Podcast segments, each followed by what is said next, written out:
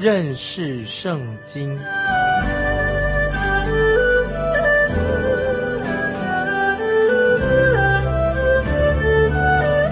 认识上帝的话，把上帝的话带到全世界。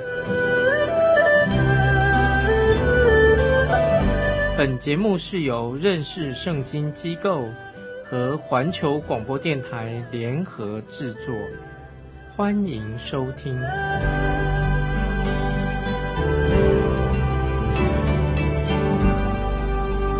亲爱的听众朋友，你好，欢迎收听认识圣经。我是麦基牧师，请看启示录第十六章，启示录十六章。主题就是七位天使把神大怒的七碗倾倒在地上，另外还包括了在第六碗与第七碗之间的所发生的事情。所以我们知道启示录十五章是十六章的前奏曲，十六章跟十五章有密切的关系。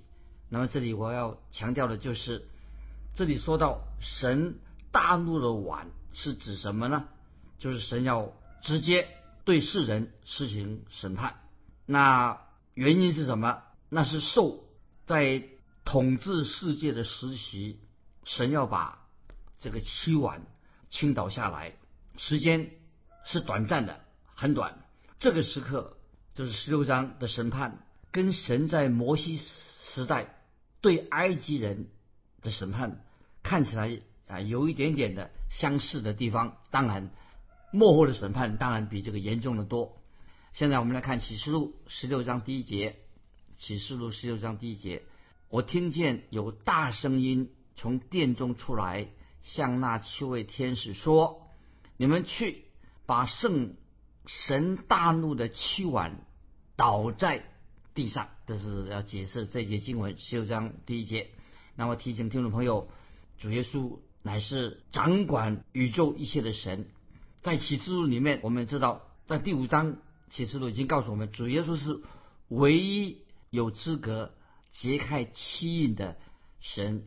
那么主耶稣揭开七印之后，一连串的七，一直到启示录的结束，一切都是主耶稣基督在主导。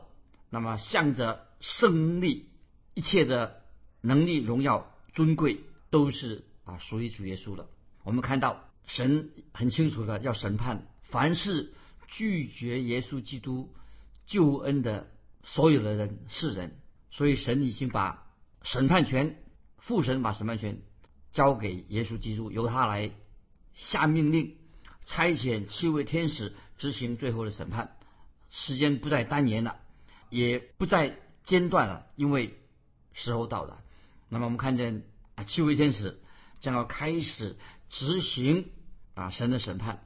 那么今天很多人，包括基督徒在内，有时有时候相信很难相信，说神怎么会把真的会把这个大怒倾倒在那些不信的人身上，或者那些还没有信主的的人身上呢？好像觉得说这个不会吧？但是我们知道啊，圣经的话句句都是定准的。那么今天听众朋友，我们放眼看我们今天。罪恶的世界看起来是一个花花世界，其实都在神的审判之下。那我自己啊，有一次啊，也是走过一个大城市，我看到这个大城市实在太繁荣了，但是所看见的什么呢？好多那些烈酒啊，那个烈酒酒的招牌广告，还有一些都是一些满足人肉体的这些宣传这些广告。我要引用马太福音二十四章第二节。所记载的话，就是因为门徒向主耶稣指出关于圣殿的建筑是何等的雄伟的时候，所以马太福音二十四章第二节，那么当这些门徒对主耶稣说：“你看这个圣殿是何等的雄伟时，主耶稣怎么回答说？主耶稣回答说：“你们不是看见这殿宇吗？我实在告诉你们，将来在这里没有一块石头。”留在石头上，不被拆毁了。所以门徒耶稣们很惊讶，主耶稣怎么会这样说？这个对这个雄伟的圣殿、那个大的建筑说没有一块石头留在石头上不被拆毁的。现在听众朋友，我们应该也要体会到，我们眼前所看见的这些繁荣，这些所谓荣景，将来有一天也在神的审判之下，一切都会烟消云散，转眼成空。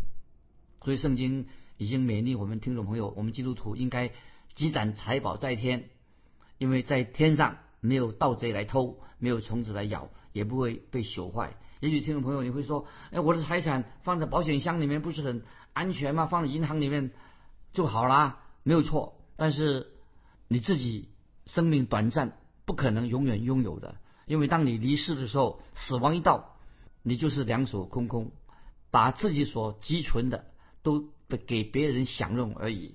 所以这个世界将要在神的审判之下。那么关于这个审判的问题。甚至有些基督徒都很难接受啊，觉得这个审判听起来太可怕了。很多一般人说啊，神只会赐给我们平安，给我们喜乐，但是他们不了解，神也是管教人，会惩罚人，会审判人。启示录对我们的教导，我们应该可以明白其中的信息是什么啊。现在我们继续看启示录十六章第二节，十六章第二节说，第一位天使便去。把碗倒在地上，就有恶而且毒的疮生在那些有受印记、拜兽像的人身上。那这些经文怎么解释的？有位圣经学者这样说：每位天使轮到他把愤怒之碗倾倒在地上的时候，那么这个位天使他就必须离开天庭，那么他就把神的愤怒之碗倾倒在地上。换句话说，这位天使就要离开原来神施恩宝座前，要变成对地上的审判。当天使离开天堂，将审判的愤怒之碗倾倒在地上的时候，就看到第一晚的审判啊，非常特别，看起来好像这个审判是针对敌基督，敌基督针对敌基督的这些人，都是也是跟随敌基督的。好像发动一场什么呢？细菌大战，毒菌啊，这个细菌我们知道，嗯，害人的细菌，这场战争开始了。那么圣经已经告诉我们说，我们的肉体的生命啊，生命是在于血，那么死亡也在于血，生命在于血里面，死亡也在于跟血有关系。这里说到什么？化了脓的疮啊，身上长了个疮，那个会什么？比大麻风更可怕，比癌症更可怕。化了脓的疮会出现，那么现在我们已经知道，在医学上告诉我们，啊，很多的疾病，一种疾病发现之后有了药了，可是更可怕的疾病又出现了，所以这是神的审判，因为人在道德上、行为上败坏，肉体的败坏，那么显明神的审判就要临到，所以我们读圣经的时候啊，就看见第一个愤怒，愤怒之碗，看到这里愤怒之碗了，那么我们想起在。神在埃及，就是摩西时代，神透过摩摩西施行的这个当中有一个灾叫做疮灾啊，身上长那个疮，那个灾是同样的同一类的疮，这个病疮长在身上。这个出埃及记九章八到十二节所记载的，这个很有意义，因为摩西时代啊曾经预言将要临到以色列。人的审判啊，临到以色列审判了，也很类似启示录这个第一晚这种审判，在生命记二十八章十五节这样说啊，我引用生命记二十八章十五节提到神的审判说：你若不听从耶和华你神的话，不谨守遵行他的一切诫命律例，就是我今天所吩咐你的，这以下的咒诅必追随你，临到你身上。这里很清楚的。预言啊，神对不听从耶和华的话了，审判要临到他们身上。那么这个预言，当然今天我们看见没有完全的应验。那生命记二十八章，我再用二十七节，也关于这个咒诅啊，神的咒诅，在生命记二十八章二十七节，咒诅是什么呢？他说：耶和华必用埃及人的疮，并痔疮疮，还有痔疮、牛皮癣。与戒啊，一种病攻击你，使你不不能医治啊，这个听起来很可怕。他说耶和华必用埃及人的疮，并痔疮、牛皮癣以及疥疮攻击你，使你不能医治，这个病得不到医治的。那么按照《生命记》二十八章三十五三十五节啊，我都引用二十八章十五节、二十八章二十七节、三十五节《生命记》二十八章的话。那么这些疾病都是怎么样？听众朋友，你明白吗？都是无药可治的病啊，在当时是无药可治。也许在今天，很多病也是无药可治的。这里特别二十八章三十五节《生命记》这样说：耶和华必攻击你，使你膝上、腿上，从脚掌到头顶长毒疮，无法医治。那么这是摩西已经早已经预言过，神的审判很严重、很严厉。在启示录那些受了。兽的印记的人身上，将来就会有这种恶而且毒的疮，有兽的印记，这些人的身上就会有这种病啊，没有办法医治，恶而且毒的疮。那么这是一种审判。那在启示录里面，那些凡是没有受过兽印记的人，他们其实日子已经在大灾难时期日子也不好过啊。刚才我们以前我们读过，他们也不能做买卖，那么也许他们会。肚子挨饿，所以他们那时候很困难的日子。但是对于那些拒绝接受受印记的人来说，啊，那些但是那个时候很多忠心的信徒，他们拒绝接受受印记的人，不愿跟他们同流合污，当然是一一段很艰苦的日子。但是我们知道，在大灾难时期的幕后啊，幕后的日子，他们那些接受啊，那些接受。兽的印记啊，就是跟魔鬼站在一起的，跟敌基督站一起的。他们跟接受了兽兽的印记，他们可能啊，那个时候他们是享受到所谓的荣华富贵，但是这些人将要受到神非常非常严厉的审判。我自己个人有一个见证啊，跟同分跟你们分享，我自己曾经得过啊癌症，癌症第一次发作的时候啊，我承认啊，这是神。对我的一个审判，那时候我得到一个癌症。现在我还是这样想，因为我自己得罪神，感谢神啊，神在我身上行了一个神迹，因为神赦免赦免了我。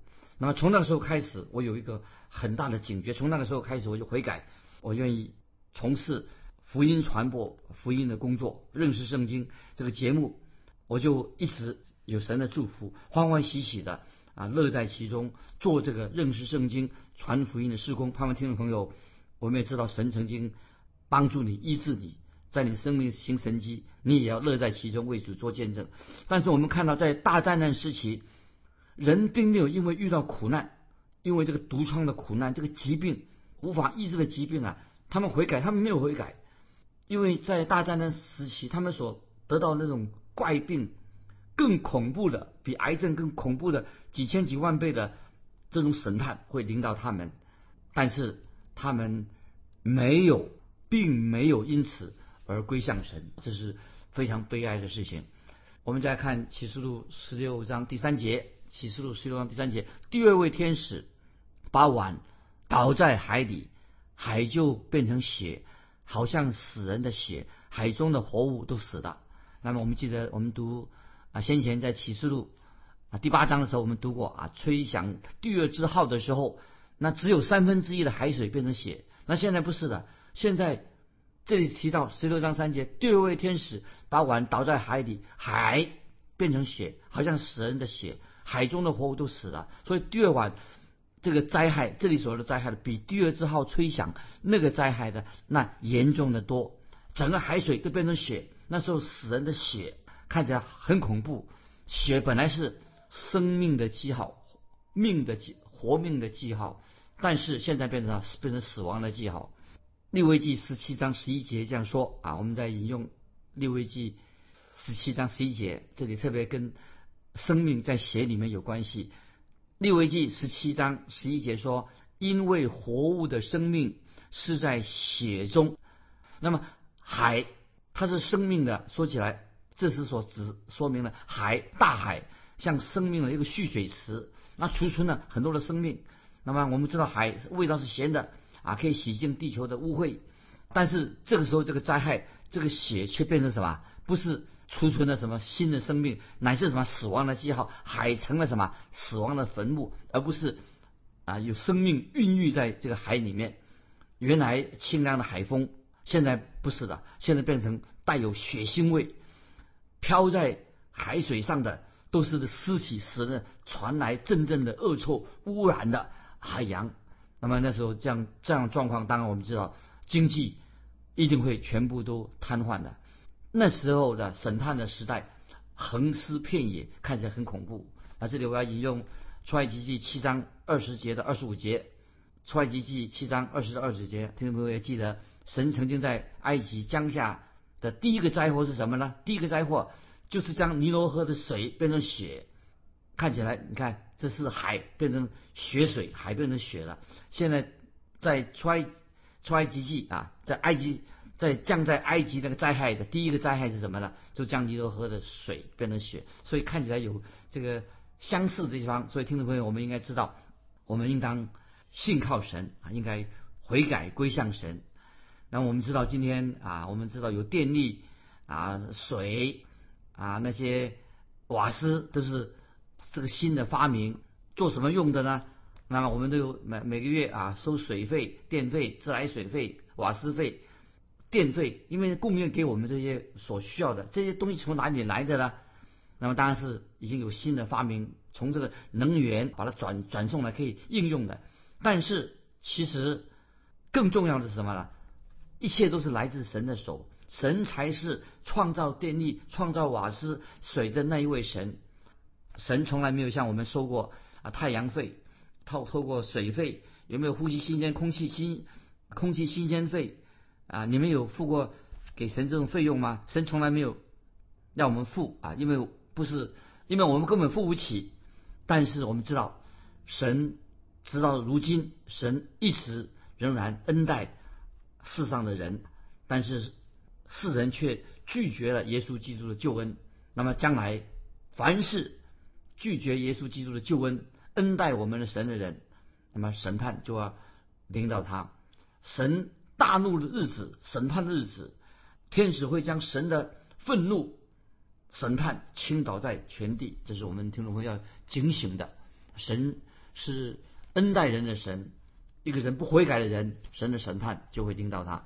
我们继续看启示录十六章四到七节，启示录十六章第四到第七节，第三位天使把碗倒在江河与众水的泉源里，水就变成血。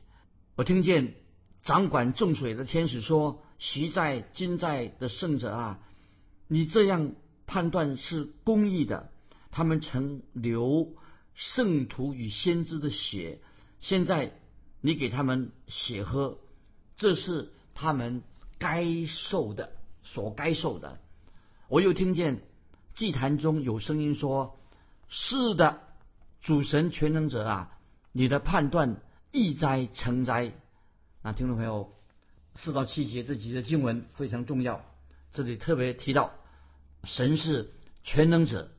他的判断是易的成的易灾成灾，所以我们看到这个灾跟之前吹响第三支号的灾，之前我们读过第八章第吹响第三支号的这个灾非常相似，但是这个灾比以前更严重了。当时吹响第三支号的时候，只有三分之一的泉水受到影响，但是在这十六章啊，这里我们看到所有供应地球。水的这个江河，这个泉水全部断绝了，表示那个时候的人类将要面临到前所未有的危机跟毁灭，非常严重。所以，我们读这个启示录十六章第五节说，掌管众水的天使，那么就是天使，原来是已经说明了神供应地上所需用的水，都监督地上的水，天使是神供应。给地上这用水啊做监督的，所以讲到现在这位天使跟啊神创造万物啊有关系，他们是不同的天使管理宇宙各部门的工作都由神所指派的，所以我们看到有四个天使啊来管理控制这个风向。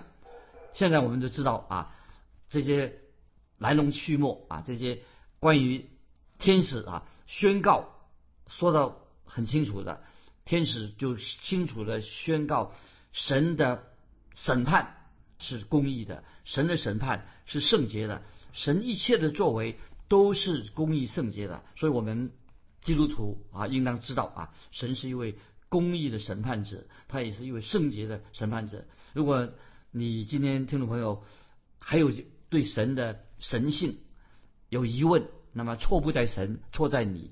今天假假设说有一个很渺小的人，他居然敢啊向造物主、造天地万物的主说：“你我认为你做的不对。”那么我倒想问这样的人啊，今天你我是一个渺小的人物，你说怎么办呢？这个罪恶的世界，你说怎么办呢？你又能怎么办呢？你有办法处理这个宇宙这个罪恶的问题吗？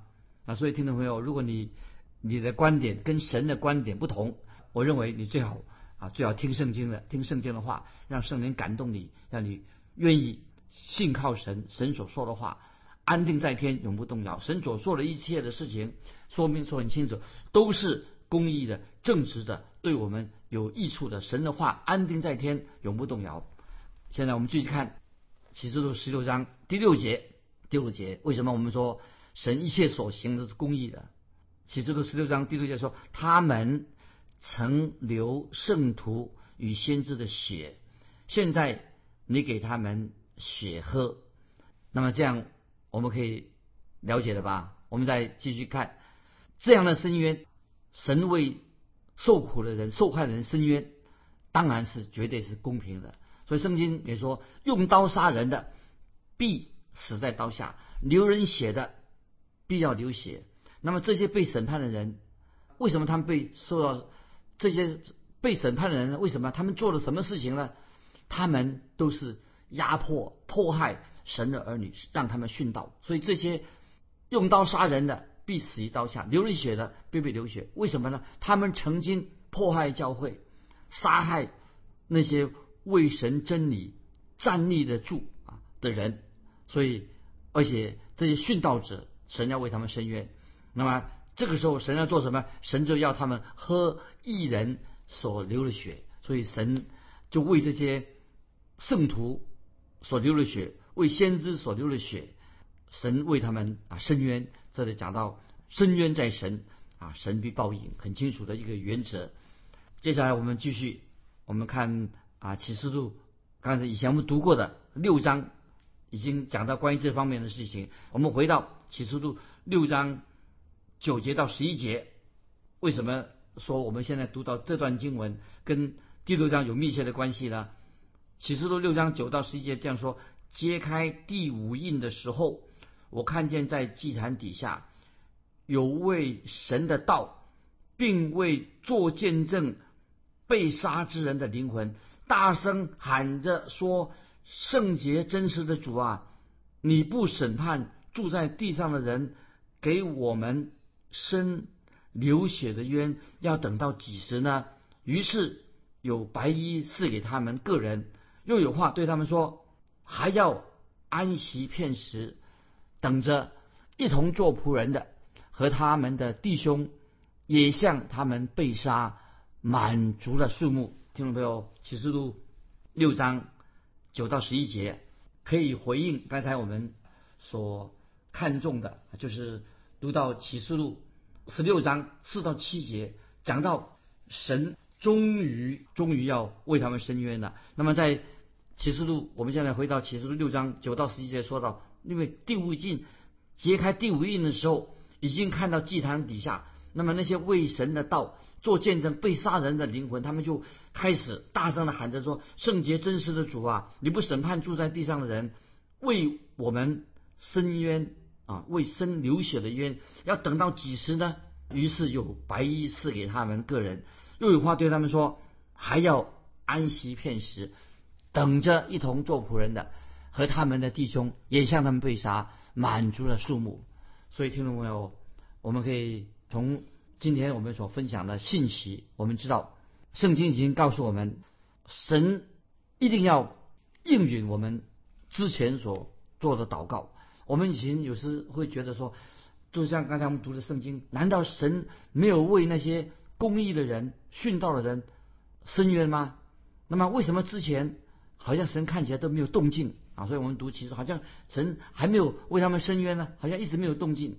但是现在我们看到了，神应允他们的时间已经到了，神要为他们伸冤，因为特别这里说到，等到一同做仆人的和他们的弟兄也向他们被杀，满足了数目，所以就看见很清楚的，伸冤在神，伸冤的时间也在神，神必报应。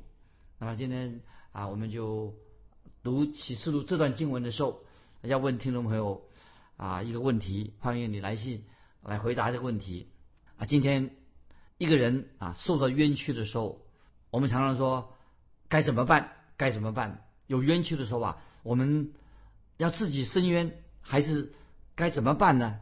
那么我要问听众朋友的问题就是说，当你心中有冤屈的时候，一直到现在。你还被这个冤屈所捆绑了，在你的有捆绑在你的心里面，你应该怎么办？你认为神会为你伸冤吗？